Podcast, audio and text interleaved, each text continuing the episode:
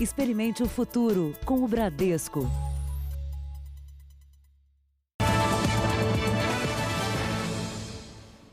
Boa noite. Boa noite para você. Todos nós sabemos o enorme desafio que é evitar que o coronavírus se espalhe pelas áreas mais pobres do Brasil. Por isso, o JR de hoje começa com um exemplo de São Paulo. Duas escolas em uma das maiores comunidades da cidade foram adaptadas para abrigar e isolar infectados com o coronavírus. Essa foi a maneira encontrada para diminuir o contágio em uma área onde as casas são muito próximas e várias pessoas costumam dividir o mesmo espaço. São Paulo tem o maior número de favelas do Brasil, com quase 2 milhões de moradores. É uma situação bastante complicada é, por conta do adensamento urbano né, que, que nós verificamos na, nas favelas é, e também por conta da falta de infraestrutura e de acesso a recursos básicos. Né? É, então a gente está falando de coisas tão simples quanto água limpa para lavar a mão. Paraisópolis tem 100 mil moradores.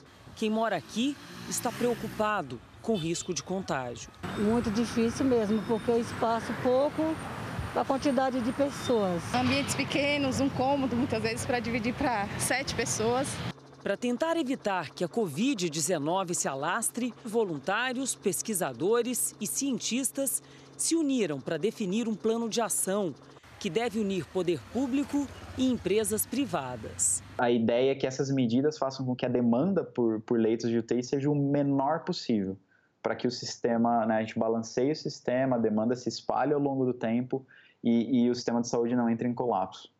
Aqui em Paraisópolis, duas escolas que estão ociosas por conta do recesso escolar serão usadas como área de isolamento em mais uma tentativa para reduzir o contágio em lugares de muita aglomeração humana. Ao contrário dos hospitais de campanha, esses alojamentos são indicados para aquelas pessoas com sintomas leves, mas que não têm recursos e nem espaço para fazerem um isolamento adequado. As duas escolas foram preparadas com a ajuda da comunidade e de doações. Paredes foram pintadas e ganharam a arte do grafite.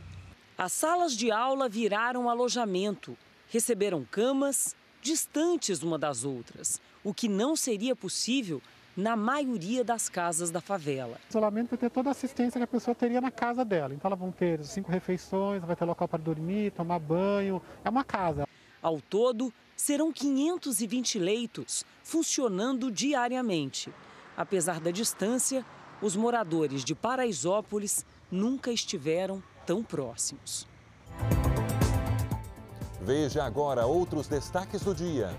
Brasil tem 33 mil casos e número de mortes pela Covid-19 passa de 2 mil. Novo ministro diz que saúde e economia precisam caminhar juntas. Quarentena em São Paulo vai até 10 de maio. Decisão do Supremo permite redução de salário e jornada. Alemanha registra queda na infecção pelo vírus. Remédio criado para combater ebola apresenta bons resultados contra o coronavírus.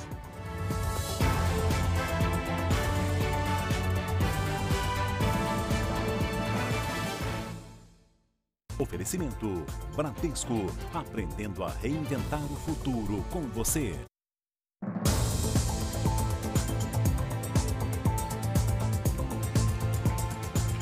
Uma boa parte da nossa rotina agora é online, né? Pois já está funcionando o sistema de telemedicina que permite consultas virtuais em qualquer especialidade. É mais uma iniciativa para evitar que as pessoas saiam de casa sem necessidade. Há dois dias, a telemedicina entrou na rotina do consultório do Dr. Caio. Meu olho está coçando muito. Ela permite que qualquer paciente com qualquer sintoma seja atendido virtualmente. Nós utilizamos uma plataforma onde o paciente consegue agendar é, online e aí a gente recebe o agendamento desse paciente e entra em um, na, na, hora que a consulta foi agendada. É importante dizer também que os médicos eles têm um certificado digital, né, para poder certificar que é um médico que está atendendo do outro lado. De acordo com a lei, a telemedicina deve ser usada para assistência ao paciente, prevenção de doenças, pesquisa e promoção da saúde. O atendimento precisa seguir os mesmos padrões normativos e éticos de uma consulta presencial inclusive na questão dos pagamentos.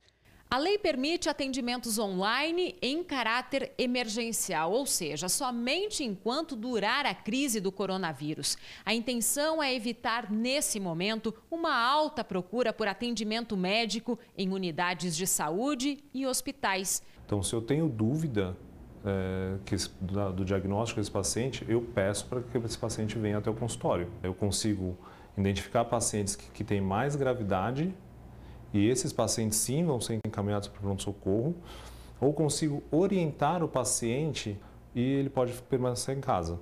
Mas é importante saber: receitas médicas digitais não estão autorizadas. Existe uma discussão muito grande da veracidade dessa receita. Quem me garante que uma, um charlatão qualquer manda fazer um carimbo com o meu número do CRM faz uma receita e carimba com o meu número e falsifica uma assinatura. Então é uma coisa que tem que se discutir mais profundamente. A morte do fanqueiro MC do Mel hoje na Bahia levanta um alerta para um dos fatores de risco da Covid-19. O fanqueiro MC do Mel tinha feito uma viagem para o Rio de Janeiro e voltou para a Bahia com gripe e febre alta. Ele ficou uma semana internado na UTI. Avisa lá que eu tô chegando. MC do Mel era carioca e morava em Lauro de Freitas, na região metropolitana de Salvador. Tinha 28 anos, nenhuma doença crônica, mas era obeso. Pesava 120 quilos. A obesidade tem sido um dos fatores de risco da Covid-19. Segundo os especialistas, mesmo em pacientes sem nenhum histórico de doença crônica, o excesso de peso sozinho pode agravar o quadro. Obeso é considerado um paciente, um indivíduo inflamado basal. Então ele já possui um processo inflamatório inicial e junto com o vírus esse processo inflamatório piora e o paciente tende a ter quadros clínicos mais graves. A mulher do fanqueiro MC do Mel também está internada com a Covid-19. A jovem de 22 anos tem quadro estável. Ela fez uma homenagem para ele nas redes sociais. Fãs e amigos lamentaram. Perdemos um grande parceiro de composição, um grande brother, levava alegria para todos, com um sorriso maravilhoso onde chegava. MC do Mel.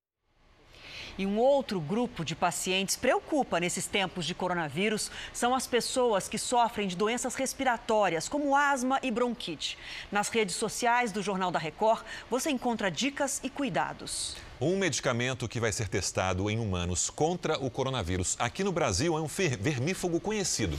Ele foi incluído na lista de remédios controlados pela Anvisa justamente para evitar uma corrida às farmácias. O medicamento na prateleira é um antiparasita indicado para diferentes infecções, principalmente no aparelho digestivo. A nitazoxanida foi um dos 2 mil remédios estudados por cientistas brasileiros. De todos, seis apresentaram bom desempenho contra o vírus. Essa substância já foi aprovada em teste laboratorial, com eficácia de 94% no combate ao coronavírus.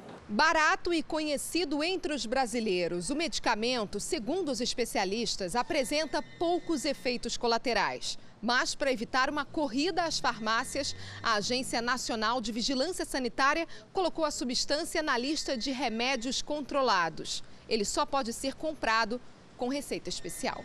Há uma década, este infectologista estuda medicamentos para tratamento de vírus, como o da dengue e o da febre amarela.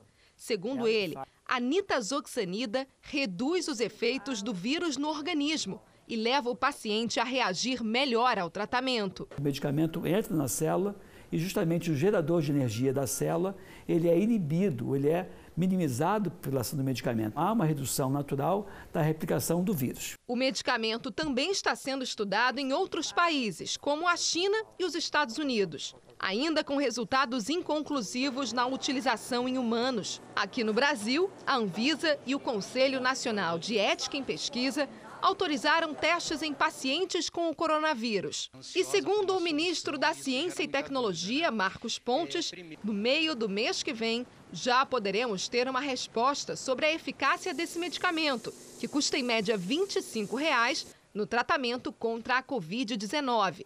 Os pacientes testados receberão doses do remédio três vezes ao dia durante cinco dias e terão o desenvolvimento clínico comparado ao grupo que não recebeu o medicamento. A minha expectativa é que a gente tenha alguma notícia boa e pode ser então que a gente mude a nossa a forma de encarar a Covid-19.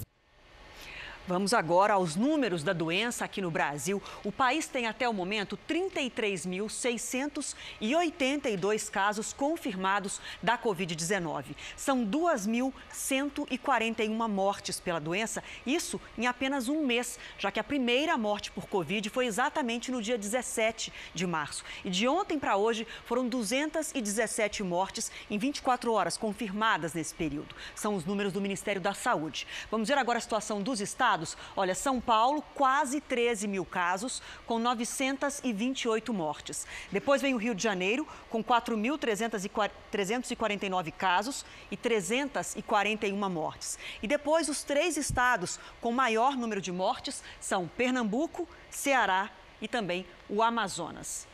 E estados de norte a sul do país planejam de maneira diferente a retomada de algumas das atividades econômicas, claro, com a preocupação que o vírus se espalhe. Muitas capitais passaram a adotar o uso obrigatório de máscaras em ambientes públicos.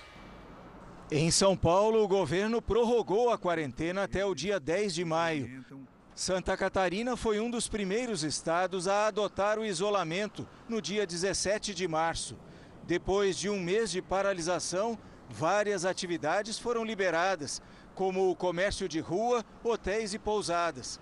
Seguem suspensos até o fim de abril o transporte público, os shopping centers, os restaurantes e o acesso às praias. As aulas ficam suspensas até o fim de maio. Ao anunciar as medidas, muitos governadores têm deixado claro que, se for necessário, podem recuar das flexibilizações adotadas até agora. Fatores como o número de pessoas infectadas, a ocupação dos leitos de UTI e a adesão ao distanciamento social são levados em conta na definição da estratégia de combate à epidemia. Com mais gente nas ruas, as máscaras passaram a ser obrigatórias em várias cidades como Florianópolis, Curitiba, Rio de Janeiro e Belo Horizonte. Em Recife, o comércio e as atividades não essenciais ficam fechados até o fim do mês. Mesma coisa em Manaus, no Amazonas. Em Palmas, no Tocantins, a prefeitura decidiu manter as lojas fechadas, situação que se repete em São Luís, no Maranhão, e também na região metropolitana de Porto Alegre até o dia 30 de abril. No Rio de Janeiro, ainda não há um plano de saída do distanciamento social. Já em Fortaleza, o isolamento deve durar até 4 de maio. As restrições são reavaliadas a cada 15 dias. E o Supremo Tribunal Federal decidiu hoje pela validade imediata dos acordos entre patrões e empregados para redução de salário e de jornada de trabalho nesse período de crise. Vamos a Brasília ao vivo com Luiz Fara Monteiro. Boa noite para você, Fara. Como é que foi a votação? Oi, Adriana, boa noite. Olha, o placar foi de sete votos a favor e três ministros votaram contrariamente. Pela decisão, os acordos individuais de redução salarial não precisarão passar pela análise dos sindicatos para ter validade. Essa possibilidade de negociação, que inclui a suspensão do contrato de trabalho, surgiu depois que o governo lançou aquele programa emergencial de manutenção de emprego e renda, com o objetivo exatamente de reduzir impactos causados pela pandemia do coronavírus.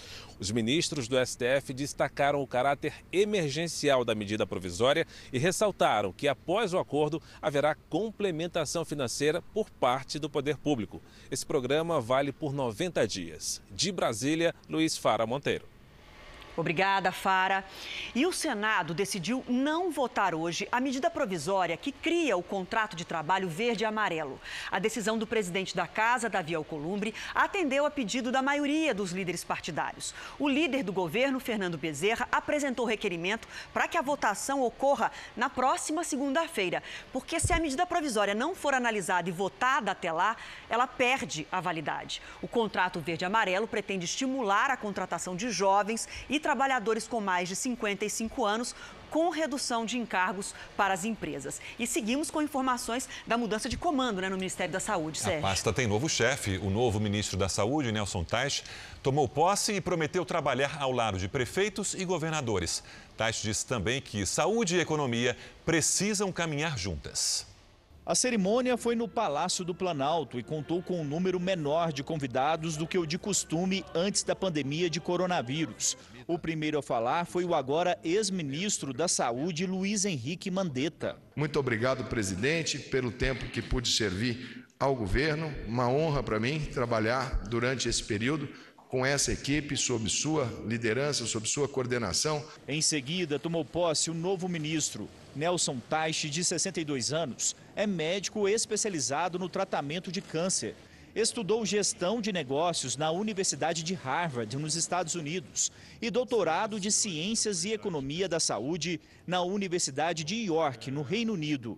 No discurso, Taish disse que não tem como separar economia de saúde.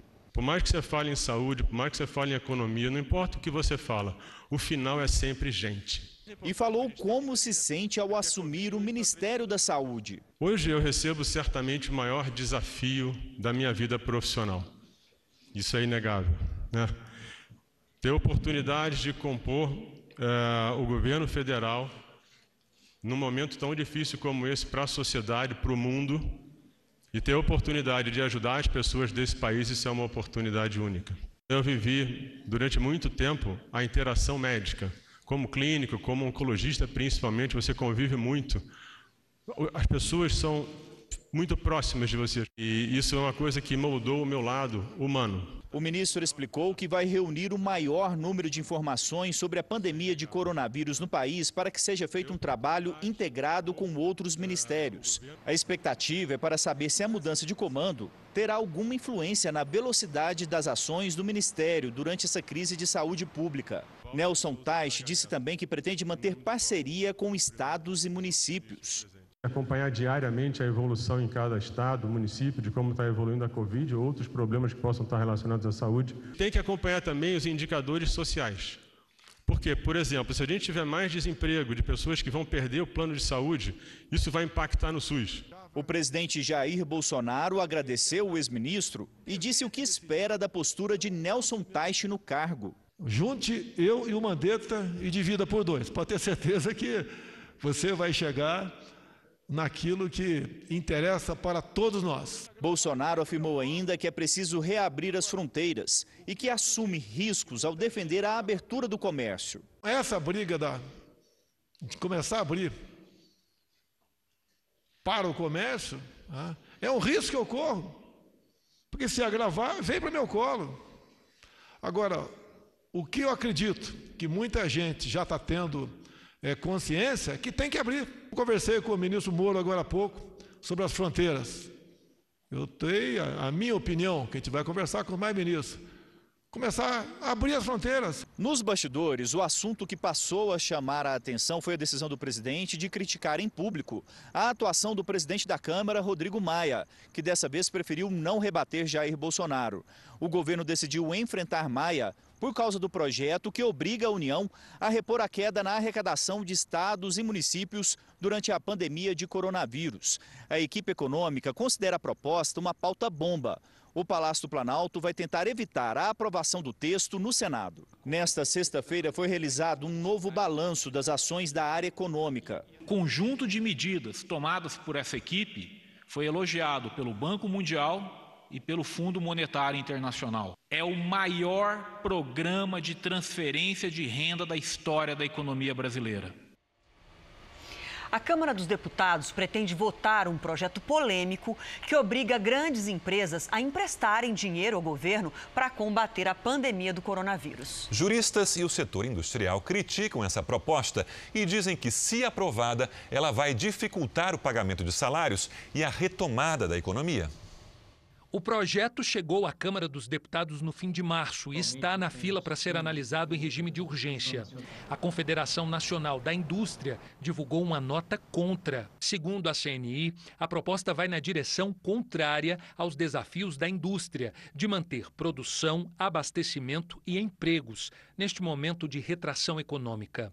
E alerta que o momento requer medidas como a flexibilização monetária, redução de juros, abertura de linhas de de crédito e adiamento do pagamento de tributos, uma vez que as empresas enfrentam dificuldades com o capital de giro, tendo em vista a redução do consumo durante o confinamento recomendado para a superação da crise.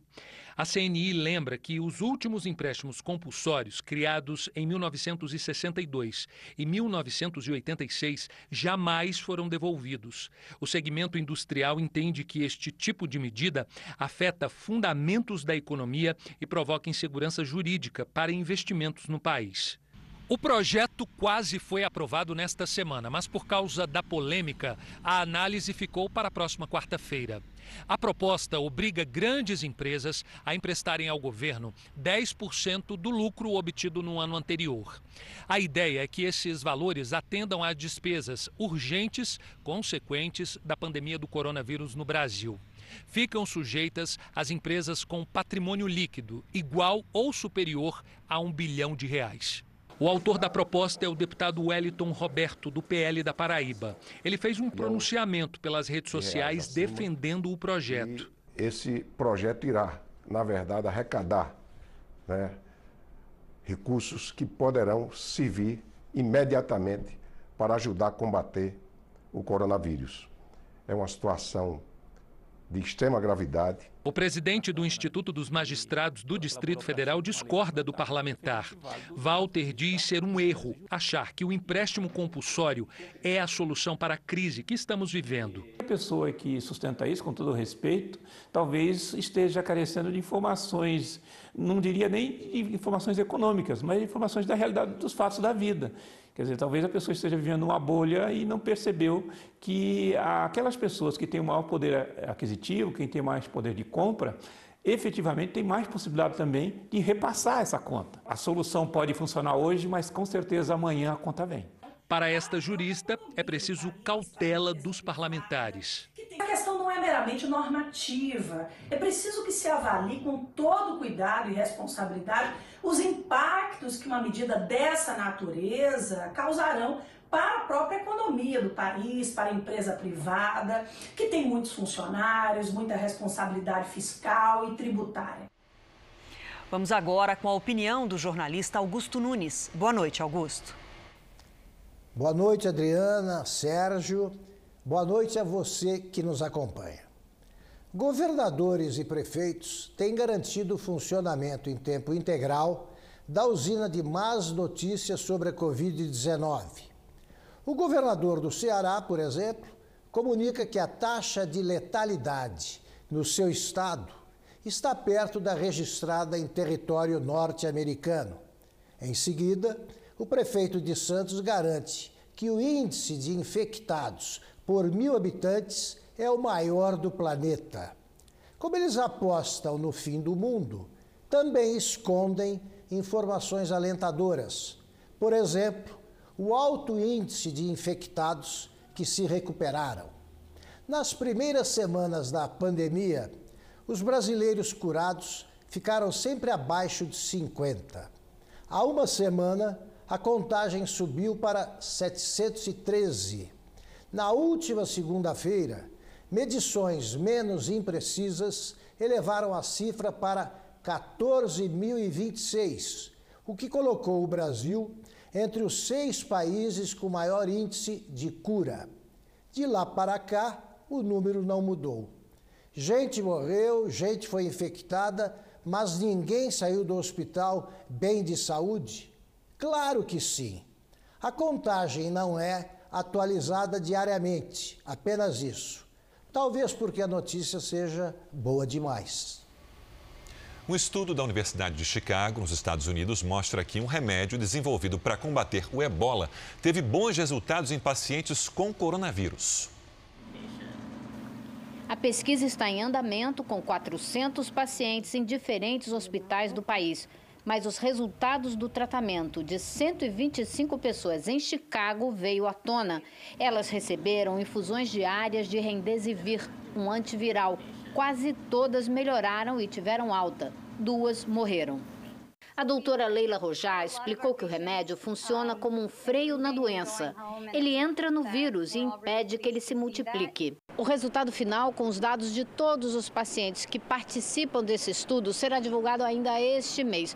Os cientistas acreditam que a droga é promissora no tratamento do coronavírus, mas reforçam que o estudo é preliminar e ainda precisa de confirmação.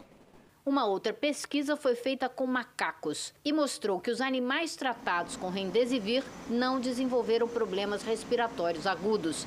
A droga controlou a doença e diminuiu os danos ao pulmão. Os resultados também foram mais positivos quando o remédio foi usado no começo da doença.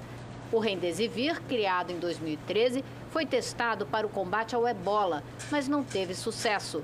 Ele está sendo usado agora em caráter experimental porque não tem aprovação para uso clínico. Quase 700 mil pessoas estão com coronavírus nos Estados Unidos. Como a situação é diferente de estado para estado, alguns deles se preparam para a reabertura da economia a partir já da semana que vem. Quem tem as informações ao vivo é a Heloísa Vilela. Heloísa, boa noite. Boa noite. Ah, Sérgio, o presidente Donald Trump anunciou agora há pouco um pacote de 95 bilhões de reais para os agricultores do país e disse que os Estados Unidos já testaram 3 milhões e 700 mil pessoas para a Covid-19. Foi uma resposta ao governador de Nova York. Ele reclamou que o governo federal não ele reclamou que o governo federal acertou pacotes de ajuda financeira para pequenas empresas, companhias aéreas, mas não providenciou testes para os estados. Pouco mais de 1% dos americanos foram testados até agora. Hoje, pela internet, Trump também incentivou protestos contra os governadores que querem manter o isolamento. Aqui em Nova York e nos estados vizinhos, passou a ser obrigatório hoje usar máscara para sair de casa, inclusive para crianças com mais de dois anos de idade. Sérgio. É o que a Prefeitura de São Paulo também está recomendando aqui na cidade. Obrigado, Heloísa. Situação na Europa agora, Adriana? Sim, começando pela Alemanha, que não chegou a viver uma crise como a Itália, mas hoje o ministro da Saúde alemão afirmou que a epidemia está sob controle no país. De acordo com o governo, o número de infectados é menor que o de recuperados. A taxa de contaminação entre uma pessoa e outra caiu para 0,7. Ou seja, na média, cada infectado passa a doença para menos de uma pessoa.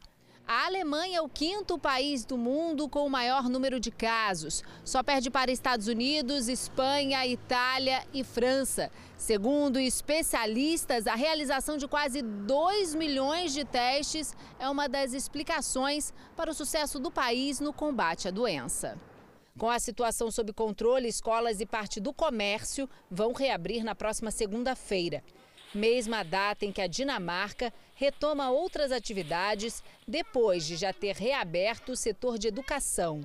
Na Itália, houve queda no número de novos casos na comparação com o dia anterior. Cerca de 100 mil pessoas ainda estão com a Covid-19. Algumas são atendidas em casa. Aqui em Portugal, policiais e bombeiros prestaram homenagens aos funcionários da saúde. O país teve hoje o menor número de contaminação diária desde 19 de março.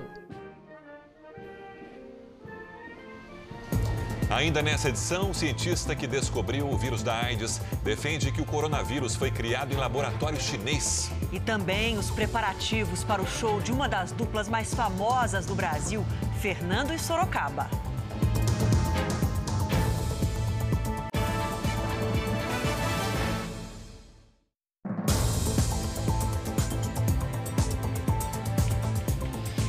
Presidente da Petrobras afirmou que a companhia não vai demitir em massa. Vamos ao vivo ao Rio de Janeiro, chamar minha xará aqui, Adriana Rezende. Boa noite para você, Adriana. Suas informações, por favor. Boa noite, Adriana. Na entrevista feita por videoconferência, o presidente da Petrobras disse que a principal preocupação é com a saúde dos funcionários e com a sobrevivência da companhia. Roberto Castelo Branco afirmou que a estatal não cogita demissões em massa, mas que não pode responder pelos trabalhadores terceirizados. Atualmente, a empresa tem quatro programas ativos de desligamento voluntário. Durante a coletiva, o diretor de relacionamento institucional da Petrobras também anunciou que a empresa avalia testar os funcionários que trabalham embarcados em plataformas para saber se estão contaminados pelo coronavírus. Do Rio de Janeiro, Adriana Rezende. Obrigada, Adriana. Vamos à previsão do tempo agora. Muitas informações, ó. No norte, temporais, inclusive com Belém do Pará, que já teve a média de chuva superada para o mês, Sim, né? Adriana. Já para os gaúchos e sul-mato-grossenses, é a seca que está incomodando, Lê. É, Como é que fica o tempo bastante. amanhã, Lid? Boa noite. Vamos lá, boa noite para você, para todo mundo que nos acompanha. Olha, com mais chuva na região nordeste e baixa umidade na metade sul. Ventos úmidos do mar formam nuvens carregadas em todo o Nordeste, com alerta para alagamentos e deslizamentos entre os litorais da Bahia e do Rio Grande do Norte. No Norte, pancadas à tarde em quase todos os estados. Tempo firme e seco. No Acre, sul de Mato Grosso, de Mato Grosso do Sul, em São Paulo, Rio de Janeiro e região sul. Manhã fria no interior do Paraná, com mínima de 6 graus. No sul de Minas, faz 7 e apenas 1 grau nas Serras Gaúcha e Catarinense, com chance novamente de geada. À tarde, o sol mata aquela saudade de quem gosta do calor. Máxima de 25 graus. Em Porto Alegre, faz 27 em Vitória, 30 em Cuiabá e 31 em Maceió e também em Rio Branco. Tempo delivery. Temos. O de hoje vai para o Raimundo Silva, que é da cidade de Poção de Pedras, lá no Maranhão. Olha só a nossa audiência onde vai, né? Vamos lá, Raimundo, olha só. Calor de 30 graus no fim de semana. Sábado chuvoso com temporais entre a tarde e a noite. No domingo, a chuva diminui um pouquinho. E atenção, porque há chance de alagamento em todas as capitais nordestinas. No Recife, mínima de 24 e máxima de 31 amanhã. Em São Paulo, faz sol. Sol aparece bem mais, viu, do que em relação à semana. Amanhã, mínima de 14, máxima de 23. No domingo, mínima de 15, máxima de 24 graus. A audiência vai para o Brasil inteiro. Quem quiser É participar, aí. hashtag você, Você no no JR. JR. A Lid está de olho. Bom fim de semana. Veja agora os destaques do Domingo Espetacular. Informações exclusivas da prisão do traficante Fuminho. Como isso mexeu com a maior facção criminosa do Brasil. A rotina nos hospitais brasileiros no combate ao coronavírus e o esforço para não deixar faltar equipamentos de segurança. Golpes da pandemia, álcool gel pirata, preços abusivos, até o gás de cozinha sumiu. Como o consumidor se livra disso? Mãe de Neymar assume namoro com amigo do filho famoso e provoca polêmica. É no Domingo Espetacular, logo depois da Hora do Faro. Você vai ver a seguir a ação de solidariedade, aquece o comércio e ajuda moradores de comunidades. E veja também os preparativos para o show da dupla Fernando e Sorocaba.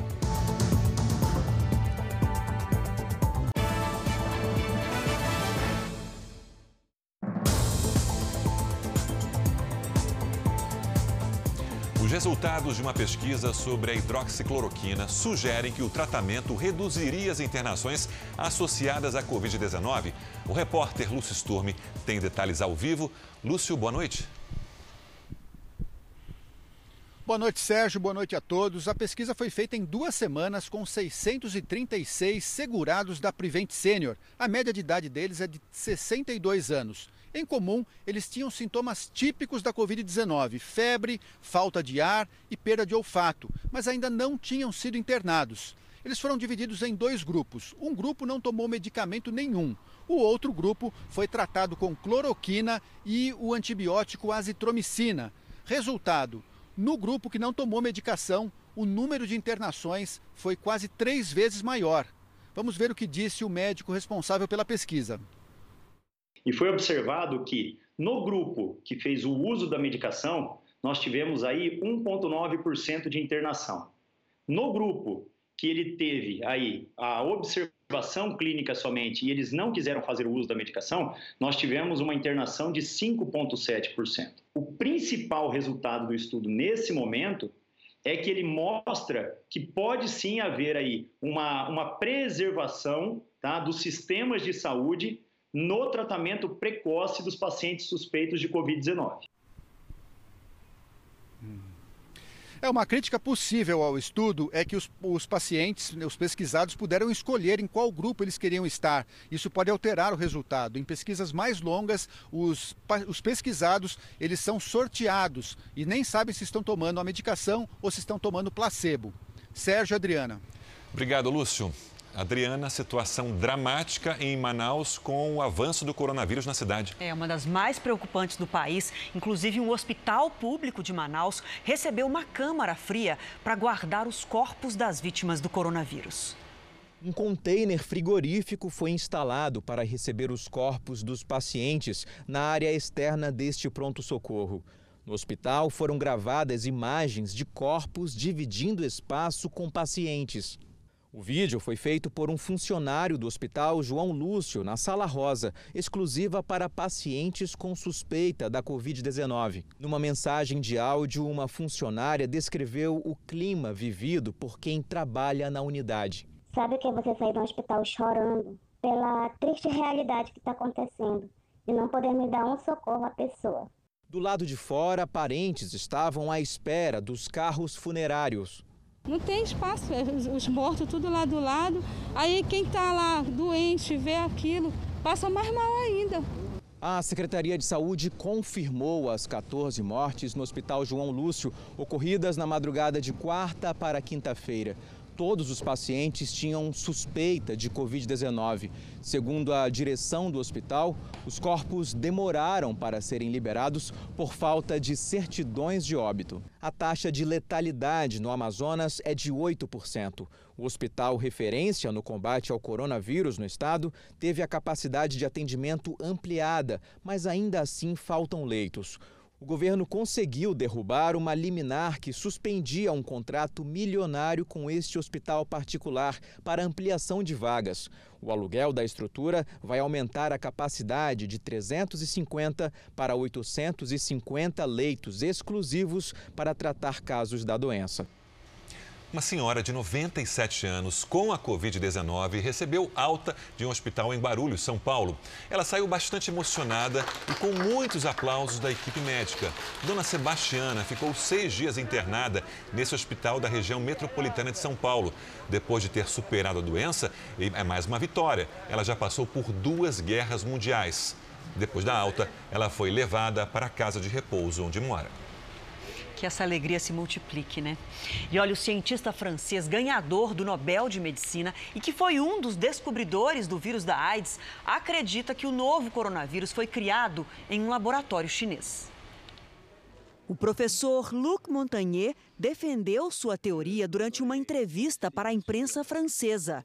Segundo ele, o vírus teria sido desenvolvido numa tentativa de criar uma vacina contra o HIV. Genome complet de, ce virus, de ce nouveau virus, coronavirus, avait euh, des séquences d'un autre virus qui est aux surprises pour moi, qui est le VIH, le virus du sida.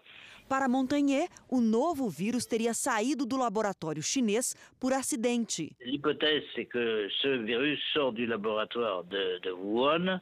Il y a un laboratoire de haute sécurité, malgré tout. Ce virus a échappé peut-être à ses, promoteurs. Et, donc, euh, l'histoire du marché aux poissons est, est une belle légende. A teoria do pesquisador, no entanto, não tem apoio entre a maioria da comunidade científica. A China revisou para cima o número de casos e mortes por coronavírus. As estatísticas chinesas têm sido alvo de críticas e também de desconfiança de outros países.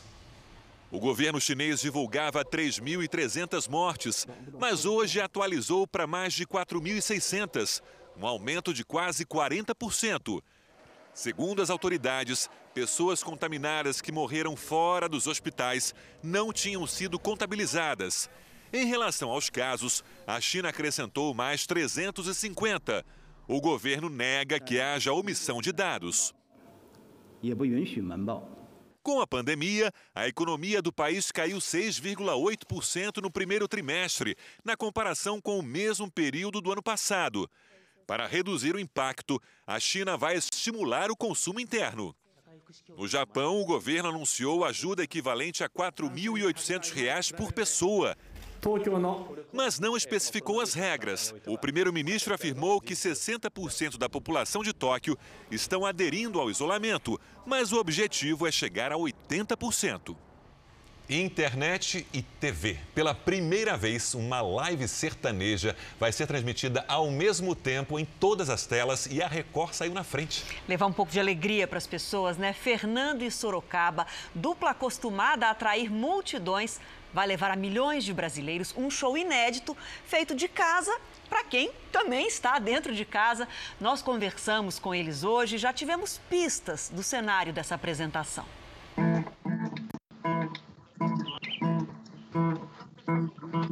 São os ensaios finais antes de um evento inédito. Ah, estamos aquecendo, né? Ensaiando, ensaiando as músicas antigas do Fernando Sorocaba, que não estão tão frescas na memória. Afinal, é uma longa duração essa live, é diferente de um show comum, de um show normal, né? Na verdade, é uma apresentação mais intimista, a gente se sentindo em casa. Então a gente acaba tocando músicas e atendendo a pedidos. Então estou dando uma relembrada no repertório desde lá de trás, alguns modões também.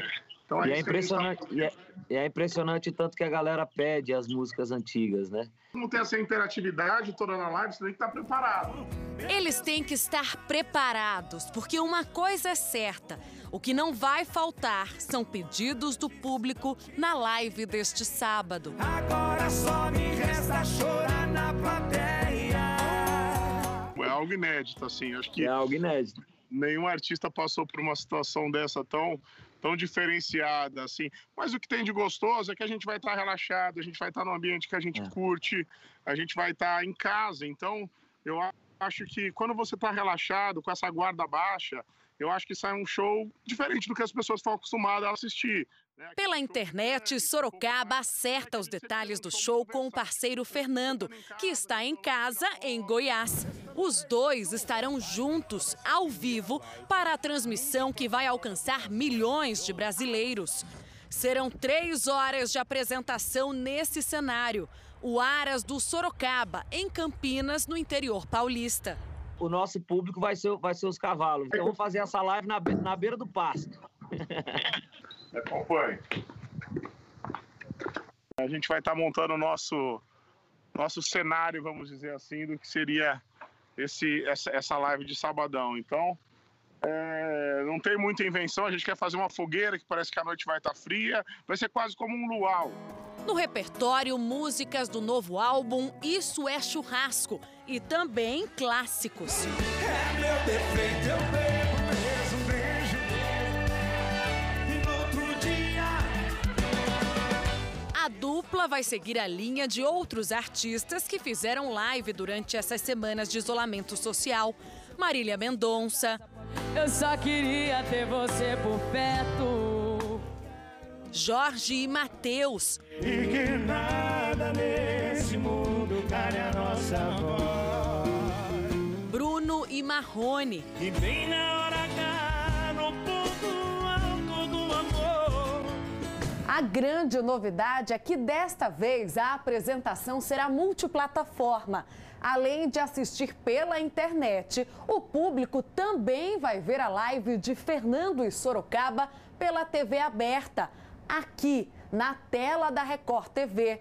É a primeira vez que esse formato é usado no Brasil.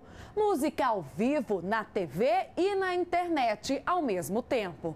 A nossa expectativa é atingir muito mais gente do que uma simples live de YouTube, porque a gente vai fazer a transmissão pela televisão, pelo Play Plus e também pelo YouTube e por todas as plataformas sociais da Record TV e o canal do YouTube do Fernando Sorocaba. As pessoas vão poder acompanhar da maneira que achar mais confortável e vão poder assistir de onde estiverem. Além de oferecer boa música para quem está isolado, Fernando e Sorocaba vão receber doações para ajudar o Hospital do Câncer em Barretos. Quanto mais pessoas a gente atingir, é, mais doações a gente vai conseguir e, e, e, a televisão vai ajudar demais. Eu acho que quanto eu acho que quanto maior a repercussão disso, maior a gente vai, é, mais a gente vai conseguir ajudar as pessoas. Então é o que a gente espera dessa live, é o que a gente espera dessa união, dessa junção As doações poderão ser feitas pela AME, uma plataforma de pagamento online. Quem doar ainda receberá de volta para gastar no aplicativo até 50% do valor que destinou ao hospital. Os músicos vão cuidar dos equipamentos sozinhos, para evitar aglomeração de equipe técnica durante o show. Para os artistas acostumados a tocar para públicos gigantes, bem de pertinho, a novidade será tocar num ambiente vazio, mas sabendo que do outro lado serão assistidos, ao vivo, por uma multidão. Já está rolando um friozinho na barriga, eu acho que o artista tem que ter isso. Se já dá o friozinho na barriga tocando para 10, 15, 20 mil pessoas em show, imagina agora tocando para milhões de pessoas. Então a gente está tá se preparando para isso e, e, e, preparando as músicas antigas, as músicas novas, enfim, a gente quer a gente quer dar um show. Eu acho que essa soma vai ser algo mágico, algo que abre muitas portas. Então, é, eu tô assim, tá todo o mercado, todo mundo está muito curioso do que vai acontecer nessa, nessa live, como vai ser a reverberação dessa live é, do dia 18 agora de sabadão. Então, anote aí. A live de Fernando e Sorocaba vai passar também na tela da Record TV e no r7.com amanhã a partir das 10h15 da noite. E nas plataformas do Jornal da Record, Fernando e Sorocaba contam muito mais sobre esse showzaço, então vai lá. Vamos terminar com uma boa iniciativa? Uma ideia simples, viu? Mas que conectou pessoas. De um lado, quem precisa de ajuda, do outro, quem estava disposto a fazer a diferença durante essa crise do coronavírus em São Paulo.